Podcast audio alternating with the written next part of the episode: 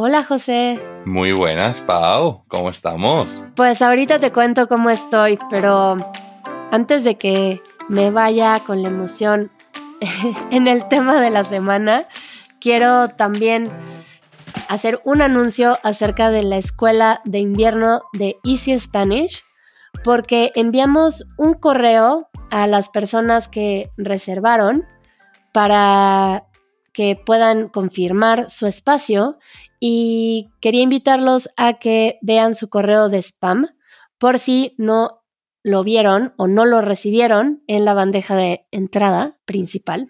Y eh, también quería decirles a todos aquellos que se quieren inscribir o pensaban inscribirse y creyeron que no había ya lugar, que tenemos algunas plazas disponibles.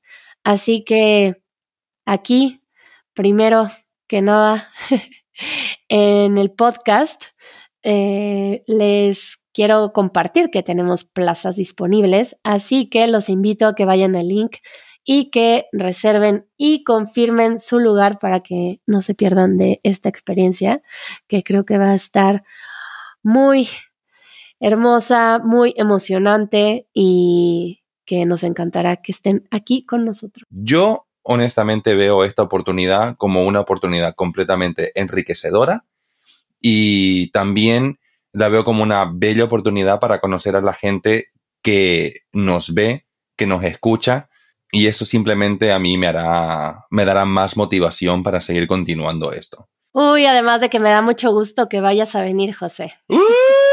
ya lo sabes. Aparte, encima también es mi, va a ser mi como oficialmente mi primera vez en México. Eh, y me muero de ganas, me muero de ganas de hablar con mexicanos, eh, eh, comer lo que comen allá. Quiero verlo, quiero probarlo todo, todo, todo. Así que ya lo saben. Bueno, y ahora sí te voy a decir cómo estoy, porque dando introducción al tema de hoy, que nació así espontáneamente, acaba de temblar ahora. Pero, ¿temblar el suelo? Sí. ¡Hostia! Y te digo que es muy curioso porque hoy 19 de septiembre es el aniversario del terremoto de 1985 y bueno, tenemos un video acerca de los temblores en México en YouTube. Les dejamos el link en las notas del episodio para que vean algunas de las anécdotas acerca de los temblores en la Ciudad de México. Además de este temblor de 1985, hubo otro en en el 2017 que también causó varios daños y cada septiembre, eh, bueno, desde hace algunos años, tiembla en algún momento de septiembre y justo ahora, 19 de septiembre, aniversario del terremoto del 85, acaba de temblar. Hostia puta. Y bueno, quería platicar contigo acerca de esto porque aunque hicimos el video acerca de las experiencias y acerca de tal vez las precauciones que tiene la gente, tal vez no no dimos muchos datos o tampoco hablé de pues mucho de lo que yo he escuchado de anécdotas cercanas y pensé que podíamos hablar un poco acerca de los temblores porque es algo que en México sucede y ha sucedido eh, varios años y pues la gente vive con esto en mente. No sé cómo sea en Barcelona, no sé si tiembla recurrentemente o cómo es ahí. Mi experiencia con los terremotos, la verdad es que es sumamente eh, escasa. Eh, cuando yo vivía en Bolivia, nunca jamás de los jamases sentí ningún tipo de temblor, la verdad. Eh, y aquí en Barcelona solo te puedo decir que una vez, una sola vez sentí un temblor, pero fueron segundos, o sea, segundos, ni siquiera fue algo constante, no, no, no fue un, no fue un terremoto, sino que fue simplemente una pequeña sacudida. Eso sí, jamás de los jamases había sentido, había, había vivido lo que es un temblor, lo que es un terremoto. Entonces, honestamente, me, me dejó algo, algo perplejo, la verdad. Sí, creo que es una relación muy distinta cuando vives una experiencia de trauma que pasaste por, no sé, ver edificios caerse o tal vez tener algún conocido familiar que tuvo alguna especie de tragedia, tanto eh, heridos, gente que se quedó sin casa, eh, incluso muertes también. Em, y simplemente ver la ciudad en caos por, pues por verla así, destruida, el impacto de ver un edificio caerse, em, de ver a la gente entrar en pánico por algo así, creo que te cambia mucho la relación con esto. Yo no tengo una experiencia directa con este tipo de, de sucesos, porque siempre he vivido los temblores en otras ciudades. Por ejemplo, el del 2017, como lo mencioné en el video, estaba caminando en el bosque y claro que vi los árboles moverse y sí pensé que tal vez se caía uno y que debía de tomar precauciones en cuanto a esto, pero no tengo este trauma de observarlo como una tragedia. Entonces, por ejemplo, ahora que tembló, yo tengo una relación distinta. Mm, yo no me asusto, para empezar. Vale. Hay una parte de mí que le causa algo de sorpresa, porque es algo muy impresionante que la Tierra se mueva de esa forma y, y no me asusta, es como algo de sorpresa, pero bueno, yo no he vivido un trauma respecto a esto, ¿no? Y, y, y, por lo que me dice la gente y de vivir aquí en México, escuchar historias, em, haber vivido el, el sismo del 2017, aunque no estaba en la Ciudad de México, estuve hablando con amigos que estaban directamente ayudando y este bombardeo de información de personas en pánico causa un trauma colectivo y es algo pues bastante interesante. Y pues surgió el tema de hoy así inesperadamente porque así pasó. Y bueno, quería platicar contigo porque justo me imaginé que es muy diferente para ti. No sé si tú habías escuchado acerca de los temblores en México o si sabías que era un algo que sucedía recurrentemente. Jamás, jamás lo había escuchado. Te lo juro que cuando me lo comentaste por primera vez, yo me quedé, hostia, que ha habido un terremoto así de magnitudes bestias en México. Nunca lo, nunca, nunca lo supe. Y, eh, y encima es que no me sonaba ni el del 85, ni el del, ni el del 2017. Es que me quedé honestamente alucinando. Y estoy de acuerdo con vos. Eh, eh, yo creo que debe ser una experiencia traumática, por así decirlo, el, el ver cómo, cómo, un edificio entero colapsa. Es que no. No, no, no. O sea, debe impactar. Es impactante. Y, seguro que sí, es impactante, pero no debe ser bonito. Bueno, el de hoy no fue tan fuerte. Fue de 6.8. Vale. En la escala de Richter. Sí, y, por ejemplo, el de 1985 fue de 8.1. Wow. Y el del 2017 fue de 8.2. Y mm, en el 85 fue, creo que, algo muy impactante para México porque creo que la Ciudad de México no estaba preparada para un temblor de esa magnitud los medios de comunicación no estaban preparados para responder a esto tampoco. Claro que no había los mismos recursos que ahora.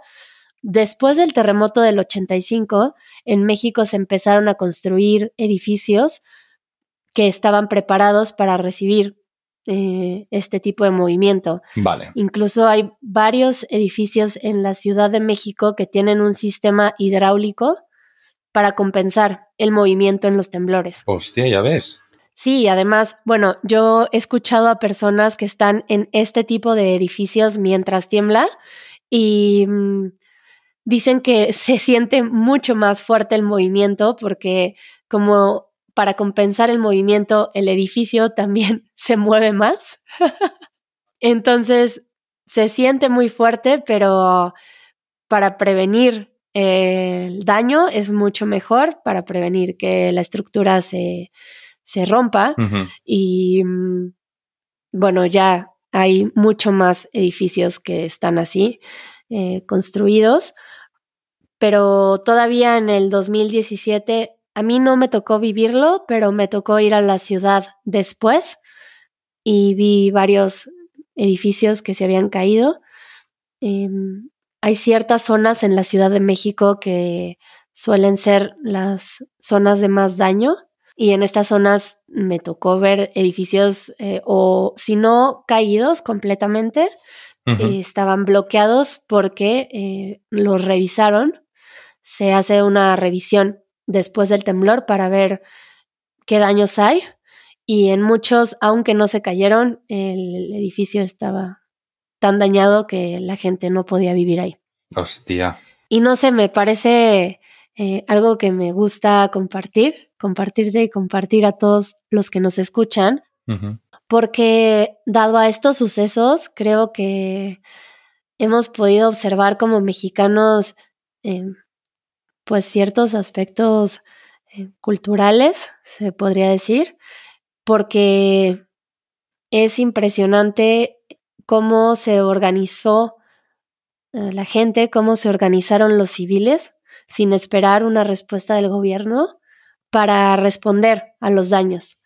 Sí, ¿qué hicieron? Mm, el que yo viví, porque, bueno, en 1985 yo no había nacido, pero Pero en, en, el del 2017, bueno, incluso me metieron en algunos chats porque algunos amigos cercanos que, no sé, seguramente estaban eh, viendo a ver a quién le interesaba ayudar. Bueno, por todos los medios, por WhatsApp, por Facebook, eh, la gente se estaba organizando para poner módulos de ayuda.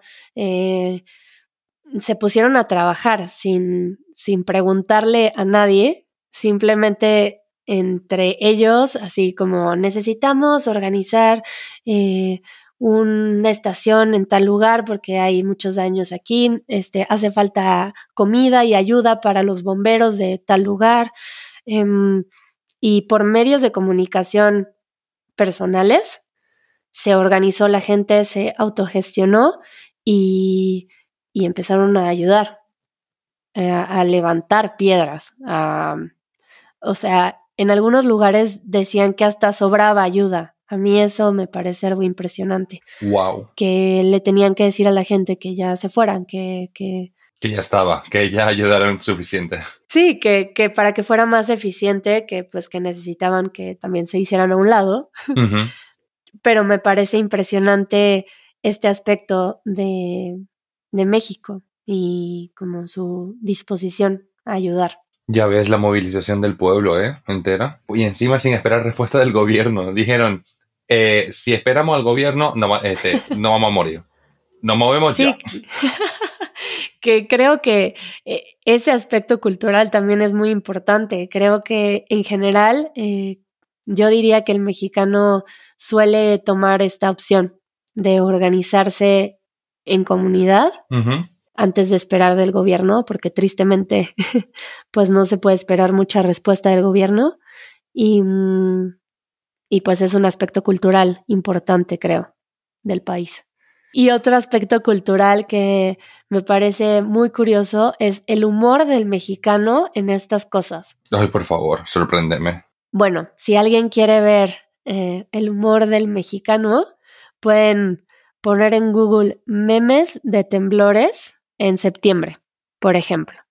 Yo estoy poniendo en Google y hay uno que dice, para empezar, dice, países donde casi se los lleva el chorizo, eh, expresión, en donde podemos poner un pin. por favor, porque no me he enterado eso. Eh, países donde casi se los lleva el chorizo y hacen memes. Y hay como un, una caricatura que está señalando a México, ¿no? Porque hay este humor mexicano que a pesar de una tragedia es, es algo que sucede en México, que se hacen muchos chistes. Eh, por ejemplo, en el himno nacional de México hay una parte que dice, este, y retiembla en su centro la tierra al sonoro rugir del tambor. Y hay un meme que dice, por favor que no retiemble en su centro la tierra. Eh, pero bueno, de así hay varios, o sea, ahorita, em, y sobre todo en, en, septiembre, ¿no? Como hay otro en el que llega alguien y dice en secreto, como no es por asustarlos, pero mañana es 19 de septiembre.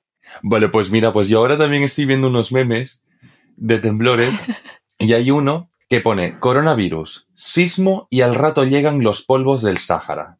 Y es una, y es una imagen de, de Homero Simpson con la, con la bandera de México encima y pone ¿por qué me persigue la desgracia? la risa es la mejor manera de lidiar con una situación estresante. Bueno, hay tantos, tantos memes de esto que creo que no nos va a quedar de otra más que eh, compartir varios en Discord, podría ser, para que ahí podamos reírnos un poco o eh, conocer un poco del humor mexicano, porque de verdad que sí es algo particular. También un, un aspecto importante sobre el tema de los terremotos y como cualquier otro desastre natural, yo creo que con los desastres naturales hay un sentimiento de resignación. ¿Sabes lo que te quiero decir? Porque es algo que verdaderamente no podemos controlar. O sea, es la madre naturaleza, está por completamente encima de nosotros. O sea, no tenemos manera de poder controlarlo. Bueno, pero yo creo que que este tipo de resignación creo que es una cuestión muy personal porque creo que ese momento de pánico no da espacio para observarlo de esta forma, sino que la gente simplemente está con la adrenalina a tope, a tope tratando de solucionar inmediatamente. Tratando de sobrevivir. Porque entra, claro, entra inmediatamente un instinto de supervivencia. Tal cual, tal eh, cual. Que es muy primitivo y, y claro que yo puedo observarlo a partir de mis experiencias y por no tener un trauma, supongo que de igual manera tú, que es algo que es como, bueno, pues es la naturaleza, etcétera, y que yo también puedo observarlo así, pero también pues existe la complejidad del ser humano y este momento de pánico no creo que dé espacio para nada, ¿no? Ya, ya, ya. Es, claro, es que eh, eh, esto más que todo me recuerda, claro, al video que hiciste de sobre, sobre los temblores. Eh, claro, y una persona que, que, entrevistas lo dice, dice, es que es la madre es la naturaleza, no, no podemos hacer nada, ¿no? Más que intentar salvarnos y ya está. Y eso me pareció muy curioso, el, el, también ver esa, esa forma de, de, verlo, ese, ese pequeño punto de vista.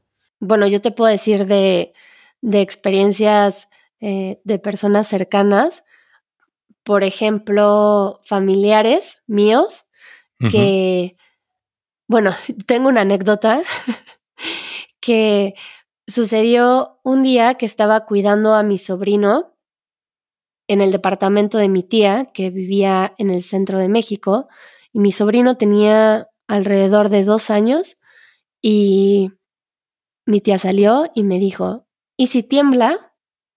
Tengo esta maleta y me dio una maleta que sacó de debajo de su cama, que tenía preparada con un kit de primeros auxilios, eh, comida, eh, papeles, como pensando en sacar esta maleta en caso de sismo, de terremoto. Sí, sí, sí. Esto era algo que ella tenía en mente todos los días. Y lo curioso fue que ese día tembló. Wow. y yo estaba con el niño en la estufa cocinando palomitas y wow, está temblando. y tuve que salir con el niño y ahí eh, corriendo Em, o no sé, em, también conozco a personas que toman en cuenta el acomodo de sus muebles en la casa para dejar un paso libre para salir corriendo en el caso de un temblor o dejar algo a la mano en caso de que los agarre el temblor en la regadera, que tengan una bata y piensan en la logística de correr en caso de temblor si viven en, el centro de la Ciudad de México. Entonces, eh, creo que, eh, pues, supongo que estas cosas solo se pueden hablar si, si lo has vivido, ¿no? Mil por ciento, mil por ciento. Aquí podemos estar especulando de cómo, eh, cómo podríamos actuar o qué podríamos hacer, pero al fin y al cabo, hasta que no lo vivamos, pues no lo vamos a saber. Bueno, en mi caso. Y bueno, no puedo darles muchísima información detallada, pero, pero me pareció interesante algunas cosas que encontré para quienes a lo mejor quieran escuchar. Por ejemplo, un artículo que les dejamos en las notas de los episodios, en donde se escucha, en donde se puede escuchar un audio de cómo se vivió el terremoto del 85 en la radio y seguramente hay mucha información que pueden buscar en internet. También hay un artículo que encontré que menciona todos los temblores que sucedieron en septiembre en México. Eh, ahora yo creo que es el momento indicado para que me expliques, por favor, el pin que tenemos. Esa frase que dijiste, lo de que se va el chorizo. Que te lleve el chorizo. Eh, esta frase creo que jamás la diría yo, eh, creo que nunca le he dicho, más que ahora que la estoy leyendo. Son de estas frases que creo que por conocer, eh, no sé, la cultura mexicana, puedo entender de dónde viene, eh, si no me equivoco. Em, que te lleve el chorizo, utilizar la palabra chorizo, creo que se utiliza porque a veces se hace ese juego de palabras para evitar decir una grosería. Vale. Y entonces poner algo que no directamente es una grosería en sustitución. Por ejemplo, en este caso sería algo así como que te lleve la chingada, por ejemplo. Vale. Y chingada ya sería una grosería.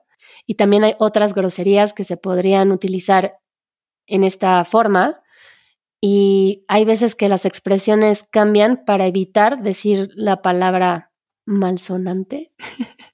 Ah, hablas de, un eufemismo. Bueno, ¿qué es un eufemismo? Pues básicamente un eufemismo es cuando eh, decís algo bastante grosero, algo que cuando quieres decir algo que es que puede sonar muy feo, que puede sonar muy brusco, que puede sonar muy grosero, lo decís de una manera un poquito más suave.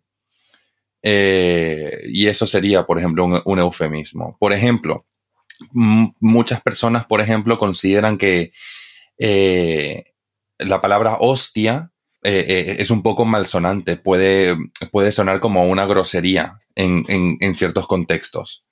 ¿No? O sea, aquí, por ejemplo, en España, pues es lo más típico decir, decir hostia cuando alguien se, cuando, alguien se sorprende, cuando alguien se, asusta y tal. Y por ejemplo, pues la gente diría, mucha gente utiliza ostras en vez de decir hostia, porque se parece mucho. Claro, algo así. Se parece mucho. Entonces mucha gente, por ejemplo, dice ostras en vez de hostia, porque mucha gente pues considera que es algo malsonante, sí, sí. pues sí, algo así sería. Vale, vale, vale. Ahora entiendo. O sea, te llevo el chorizo, o sea, me lleva el chorizo, es como decir, me lleva la... Chingada. Exacto. Ay, perdón. Pues todo un gusto. Ahora siento que yo hablé mucho, que llegué aquí muy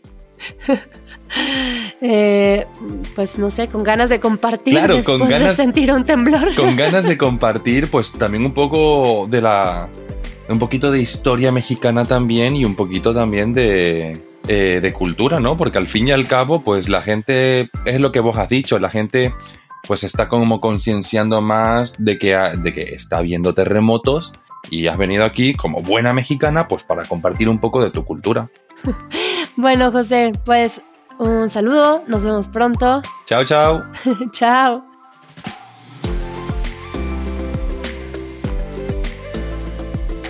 Esto fue el podcast de Easy Spanish. Si todavía querés más, unite a nuestra comunidad. Nuestros miembros reciben una transcripción interactiva, el vocabulario más importante de cada minuto directamente en la portada del podcast y un after show después de cada episodio. Para más información, visita easy-spanish.org diagonal community.